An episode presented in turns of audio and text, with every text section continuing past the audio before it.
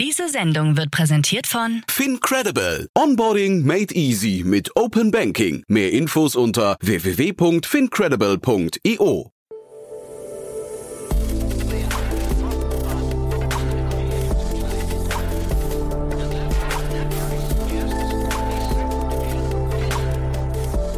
Startup Insider Daily. Herzlich willkommen zu Startup Insider Daily. Mein Name ist Jan Thomas und heute haben wir mal wieder ein richtig cooles Thema für euch, so ein Gänsehautthema, finde ich. Denn wir sprechen über eine Therapiemöglichkeit und zwar für Menschen mit, ich sag mal, oder so sagt man es, glaube ich, mit neurologischen Beeinträchtigungen und möchte ihnen dabei helfen, ihr Gehirnpotenzial voll auszuschöpfen. Das Ganze ist ein sehr ernstes Thema oder vor allem der Hintergrund ist sehr ernst, aber der Lösungsansatz ist toll und den präsentiert euch jetzt gleich Christoph Götz, der Founder und CEO von Brain Hero. Werbung. Hi, hier ist Nina aus dem Content-Team von Startup Insider. Vielleicht hast du es ja schon gehört, wir haben endlich neben unserem Hauptkanal Startup Insider nun auch separate Kanäle für unsere verschiedenen Formate eingerichtet. Wenn du zum Beispiel nur unser tägliches Nachrichtenupdate Startup News hören möchtest, kannst du ab jetzt ausschließlich den Startup News Kanal abonnieren. Gleiches gilt für Investments und Exits, Startup Spotlight und alle anderen Formate, die zukünftig kommen werden. Die volle Ladung Startup Insider, also alle Formate, gibt es natürlich weiterhin hier auf dem Hauptkanal. Also, um die einzelnen Kanäle zu abonnieren, besuche jetzt startupinsider.de/slash insider. Wir sehen uns auf deinem Lieblingskanal. Startup Insider Daily. Interview. Cool, ja, ich bin verbunden mit Christoph Götz, Founder und CEO von Brain Hero. Hallo Christoph. Hallo, grüß dich. Danke Ja. fürs dabei sein. ja, cool. Ich freue mich, dass wir sprechen. Äh, wir, wir müssen wahrscheinlich jetzt ein bisschen ernster werden, weil das Thema, das ihr thematisiert, ist ja wirklich, oder was ihr im Fokus eures Unternehmens habt, ist relativ ernst. Ähm, Hol es doch mal vielleicht ab. Äh, Ich, ne, ich weiß nicht, ob man das so mit sehr viel Leichtigkeit, du kann- kannst du mir mal sagen, ähm, ich stecke nicht ganz so drin, aber es liest sich ernst, ne? Es ist auf jeden Fall ernst. Meine, entstanden ist das Ganze ja durch die Problematik mit meiner Tochter, die im autistischen Spektrum diagnostiziert wurde. Und wenn man eben, sag ich mal, diese Diagnose hat oder, oder wenn man ein Elternteil ist, dann, dann ist man halt mit vielen Herausforderungen konfrontiert. Also fängt an mit der Diagnose, aber geht dann auch weiter, welche Therapieformen dann die geeigneten sind. Und da gibt's halt nicht die optimale, sondern es ist ein Puzzlestein aus vielen. Hm. Und irgendwann mal bin ich halt über Neurofeedback gestolpert und, und, und so eigentlich genau zu dieser Idee gekommen, dass man sowas zu Hause machen kann, also quasi ein Gehirntraining zu Hause für Kinder mit Autismus zum, zum Starten. Also das war das Startthema. Ähm, ist aber an und für sich dann auch später letztendlich breiter anwendbar. Aber grundsätzlich ist das mal der Ausgangspunkt gewesen vor fünfeinhalb Jahren, als wir das quasi als Projekt initiiert haben. Hm. Als Projekt initiiert heißt noch nicht als Unternehmen gegründet oder wie hat man sich das Noch nicht als Unternehmen. Ja. Genau, ja. Also wir haben vor vier Jahren das Unternehmen gegründet, nachdem wir festgestellt haben, dass das wirklich funktioniert. Also wir haben äh, uns viele Experten dazu geholt. Wir hatten Studenten von der Technischen Universität hier in Wien. Äh, wir hatten uns auch tatkräftige Unterstützung so informeller Art von der Medizinischen Universität Wien. Und, äh, und dann haben wir gebastelt und haben festgestellt, dass das wirklich gut funktioniert und auch so, so ein bisschen im Bekanntenkreis ausprobieren lassen.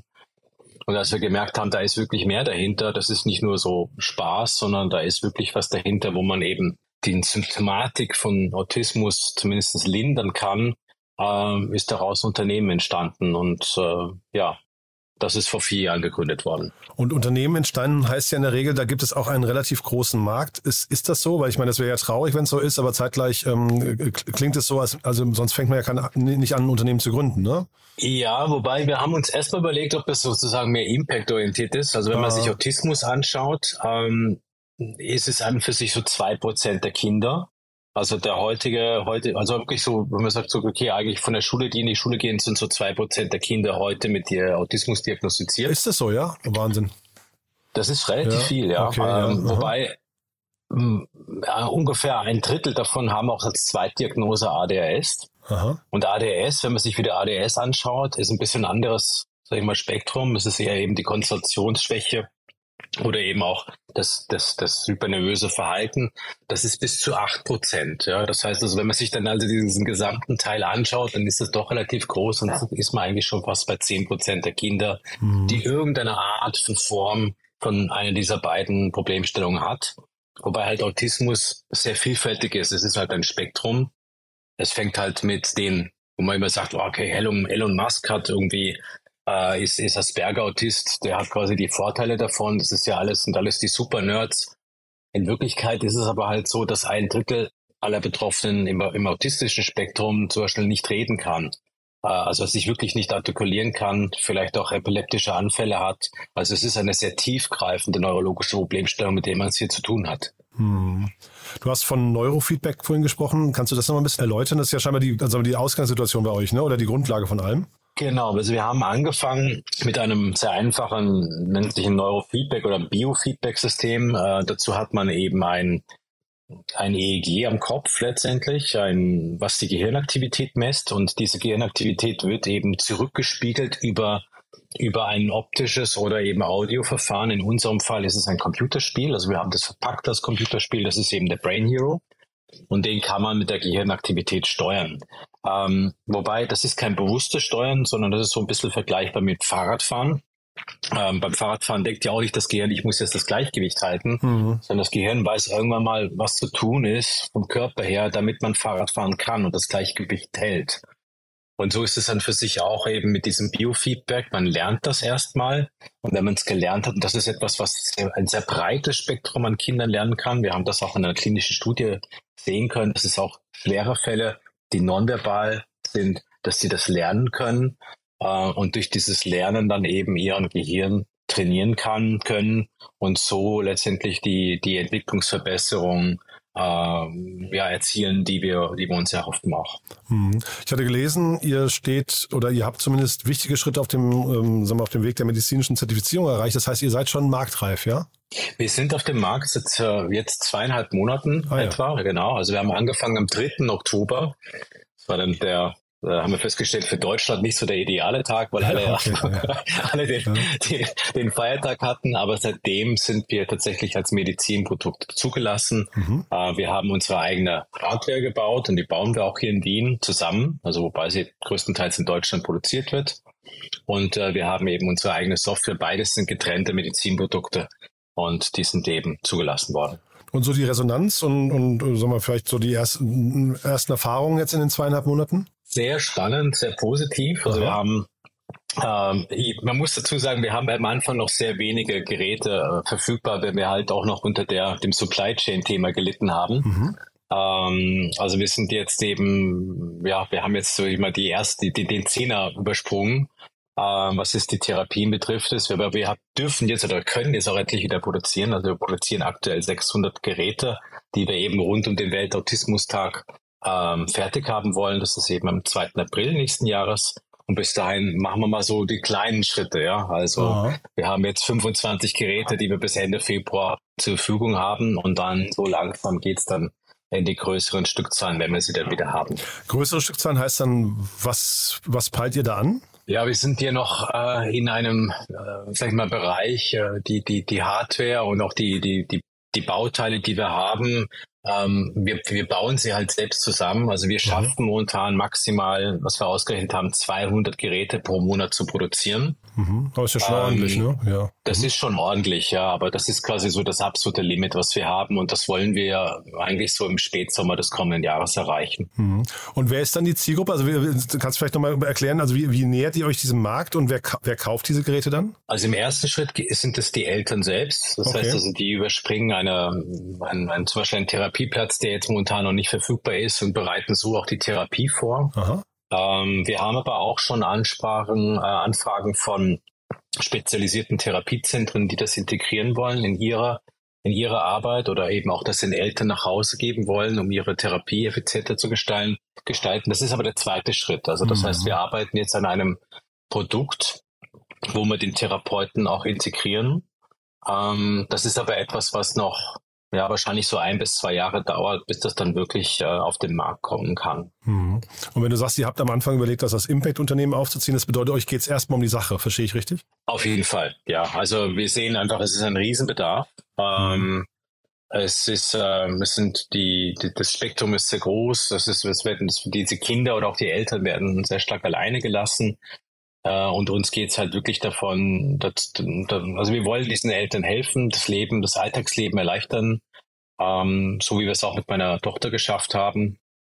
Und ähm, das ist dann für sich das primäre Ziel dahinter. Und wir forschen auch in diese Richtung, äh, um das dann ja noch besser zu machen. Also wir sehen ja, wenn man ein Kind mit Autismus kennt, dann kennt man ein Kind mit Autismus. Mhm. Die sind halt wirklich alle anders. Mhm. Und deswegen äh, ist unser nächster Schritt eben, dass wir die, die, das Gehirn analysieren, bevor wir in die Therapie gehen.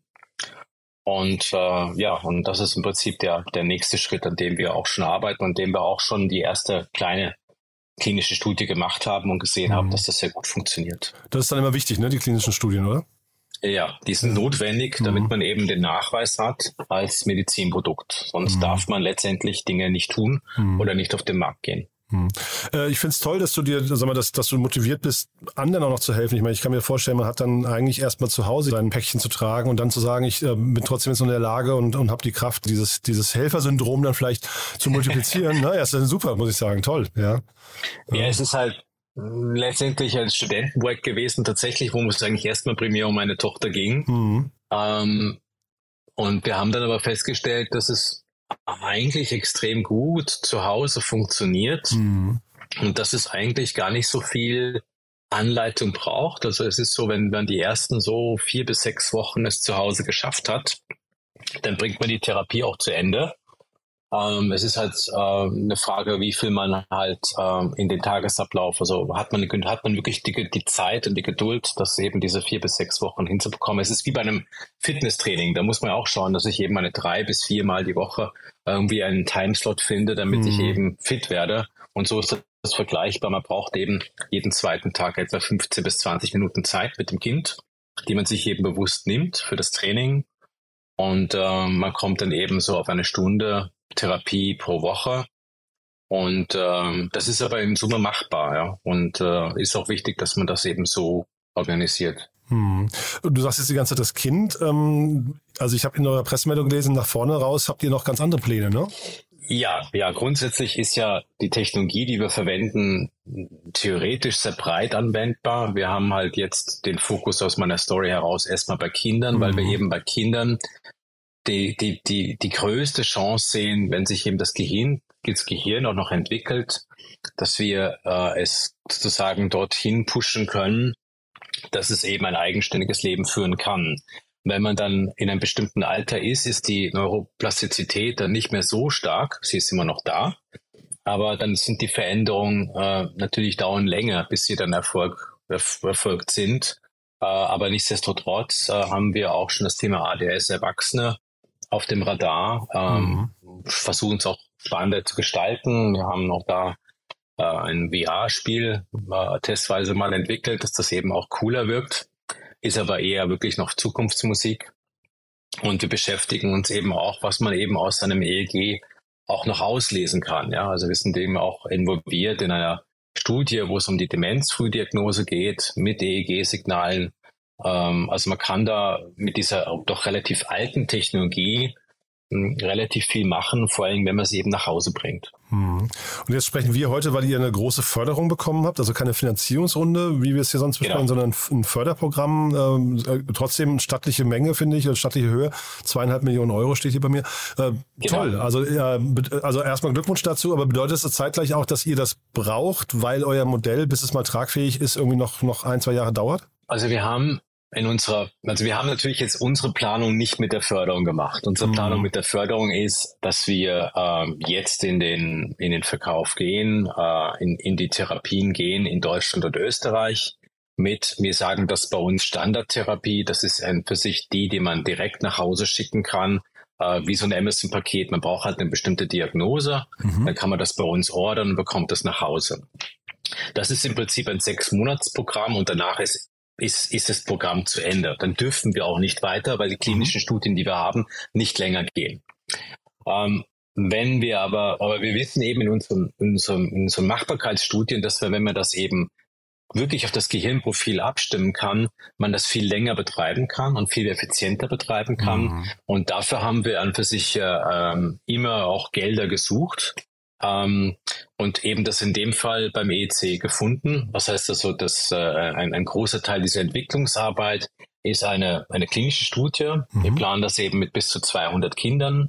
Wir haben dort einen klinischen Partner in Portugal und einen klinischen Partner in Irland, mit denen wir das gemeinsam machen. Das sind mhm. Spezialisten im Bereich der Verhaltenstherapie, im Autismusbereich, beziehungsweise auch im Neurofeedback. Und ähm, das ist ein großer Teil, um das an für sich das, das, das die Therapie auf ein Level zu hieven, äh, wo man wirklich viel mehr bewegen kann. Ein großer Teil eben, wenn man die Überlappung mit ADS hat, das ist ja noch der harmlose Fall, kann man sagen. Wir haben eine Überlappung mit Epilepsie, wir haben eine Überlappung äh, mit, ähm, mit verminderten IQ. Also es sind viele Themenstellungen, die eben man hier äh, verbessern kann. Wir können sie mhm. nicht heilen, das mhm. ist völlig utopisch, aber man kann eben verbessern und wenn man das eben gezielter macht, ähm, ist das eben das, was wir mit dem EC jetzt gut erreichen können. Plus, ähm, dass wir eben, sag ich mal, unsere Technologie so weit äh, entwickeln können, äh, dass sie noch angenehmer äh, tragen ist, äh, vielleicht auch cooler wird, das werden wir sehen. Ähm, und eben, dass wir auch die, das ist ja bei der Medizinprodukte noch, äh, wenn man dann in die DIGA gehen will, sehr, sehr kompliziert, dass wir auch eben die, die Datenbasis dafür haben mit Patientendaten, die abgesichert sind, da ist einfach noch viel Entwicklungsarbeit vor uns. Hm. Und das ist genau das, was wir mit dem EC finanzieren. Jetzt hast du ja vorhin gesagt, jedes äh, zwei äh, Prozent der Kinder ähm, sind betroffen, mehr oder weniger. Ja, das heißt jetzt hier wahrscheinlich unter den Hörerinnen und Hörern kennt jemand jemanden, der ein Kind hat, möglicherweise das ähm, ja irgendwie dazu passen könnte. Können die sich jetzt bei euch melden ähm, oder wer, wer kann sich denn generell bei euch melden, vielleicht auch um, um euch voranzubringen? Ja, also es kann so generell kann man eben unsere Therapie in Deutschland und Österreich beziehen. Also mhm. das geht halt über unsere Webseite. Also mhm. das heißt, man geht auf brainhero.eu. Ähm, wir haben bestimmte Ausschlusskriterien. Das ist halt momentan aufgrund sagen wir, eines Risikobetrachtung der Fall. Also mhm. Epilepsie-Patienten dürfen wir nicht äh, direkt quasi therapieren. Mhm. Die müssten das über einen, einen Therapeuten oder Arzt machen. Ähm, wir haben einen, äh, einen, einen Kinderaltersbereich zwischen 6 und 18 Jahren. Also das ist im Prinzip die, die direkt bei uns das beziehen können. Äh, es ist aber aktuell noch ein, ein Selbstzahlmodell. Das heißt also, man muss dieses, man muss eben die Therapie wirklich momentan noch aus eigener Tasche zahlen. Mhm. Es gibt ein paar private Krankenkassen, die sowas finanzieren. Mhm. Das muss man eben individuell an, äh, anfragen. Wir sind dabei, äh, dass wir eben uns anschauen, wie das eben eine Krankenkasse in Zukunft finanzieren kann. Äh, dazu müssen wir aber quasi am Produkt, am Markt klinische Daten generieren. Mhm. Das ist so ein bisschen eine Henne-Ei-Problematik. Ah. Deswegen oh. sagen wir auch, dass wir so langsam hochfahren, weil wir auch klinische Daten brauchen, bis wir dann irgendwann mal so weit sind, dass wir die Krankenkassen davon überzeugen können, das auch zu bezahlen. Und seht ihr euch grundsätzlich als Venture Capital Case oder was ist, macht das Sinn, dass Business Angels mit euch sprechen? Naja, ich denke, wir sind eher, also die nächste Runde, die wir planen, ist sicherlich eine größere. Also wir sehen uns ganz eindeutig als Venture Case, also weil einfach, äh, wenn man sich anschaut, auch in dem Erwachsenenbereich, äh, also selbst wenn ich mir nur die Kinder mit ADS und Autismus anschaue, es sind zehn Prozent der, der, betroffen, der Kinder betroffen, ist das eigentlich ein riesengroß, ein riesengroßer Markt. Ähm, wenn ich aber dann eben auf die Erwachsenenwelt gehe, sowohl ADS, das sind dann auch immer drei Prozent der Erwachsenen. Mhm. Wenn ich dann auch weitergehe auf Angststörungen, vielleicht auch Depressionen, andere Themenstellungen, die wir in Zukunft auch behandeln können, dann ist das ein sehr, sehr großer Teil äh, der Bevölkerung, äh, weil irgendjemand immer wieder neurologische oder irgendwann mal immer eine neurologische Problemstellung haben kann. Und was ich mir so in der Zukunftsvision vorstelle, ist, dass vielleicht wirklich ein größerer Prozentsatz so ein Gerät wie ein Blutdruckmessgerät zu Hause hat. Mhm. Ähm, wir, wir wissen heute schon, dass unsere Technologie in der Lage ist, dass man äh, Assessments macht zu Hause, ob jetzt mein, meine mentale Gesundheit quasi, ob ich jetzt äh, gut unterwegs bin oder nicht. Und ich könnte quasi anhand dieses, dieses, dieses Trainings oder Therapie, die wir anbieten, auch direkt was zu Hause das dagegen tun. Mhm. Ich meine, das ist natürlich absolute Zukunftsmusik, keine Frage, aber in diese Richtung denken wir. Und die Technologie oder die Plattform, die wir entwickeln, kann genau all das. Mhm. Ist ein tolles Szenario, finde ich, oder eine, eine, tolle Vision. Also von daher drücke ich euch auf jeden Fall die Daumen, dass das sich so, so oder so ähnlich zumindest dann irgendwie äh, auch ergibt. Mit meinen Fragen sind wir durch. Christoph, haben wir aus deiner Sicht was Wichtiges vergessen? Ähm, mir fällt jetzt aktuell jetzt nicht ein. Also hm. ich denke, also ich denke, wir haben den EEC ganz gut behandelt auf jeden mhm. Fall. Das ist ja das, das große Ereignis, was wir mhm. hatten. Ja, ist wirklich toll. Ähm, ja. Mhm. Ja, es ist, ist auch wirklich eine, hat uns auch immer viel Zeit natürlich auch gekostet und äh, bin auch sehr gespannt. Also das nächste mhm. Jahr wird für uns natürlich super spannend werden. Super. Ich drücke die Daumen und dann, wie gesagt, vielleicht meldet sich ja der ein oder andere bei euch, äh, sei es wegen ähm, Investments oder vielleicht auch einfach, um das mal auszuprobieren. Mhm. Ja, toll. Christoph, ganz lieben Dank, dass du da warst äh, und weiterhin viel Erfolg auf jeden Fall. Ja? Vielen Dank. Danke. Ja? Alles klar. Bis dann. Dankeschön. Ciao. Schönen Abend. Danke. Ciao. Werbung Hi, hier ist Moritz, Marketing und Growth Manager bei Startup Insider. Wenn du über die verschiedensten Themen immer auf dem neuesten Stand sein möchtest, dann empfehle ich dir auf jeden Fall unsere Newsletter auszuprobieren. Von unserem täglichen Morning Briefing Startup Insider Daily zu unseren themenspezifischen Newslettern wie Krypto und Web3, Investments und Exits oder KI Kompakt bist du mit unseren Newslettern immer top informiert. Falls du interessiert bist, kannst du dich jetzt ganz einfach kostenlos anmelden und zwar unter startupinsider.de/slash insider. Startup Insider Daily, der tägliche Nachrichtenpodcast der deutschen Startup-Szene.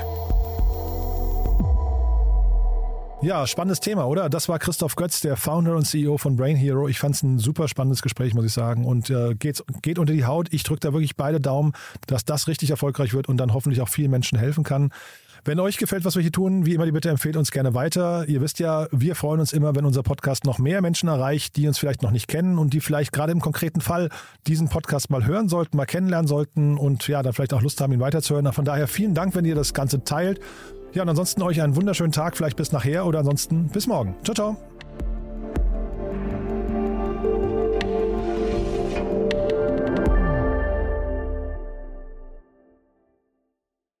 Diese Sendung wurde präsentiert von Fincredible. Onboarding made easy mit Open Banking. Mehr Infos unter www.fincredible.io.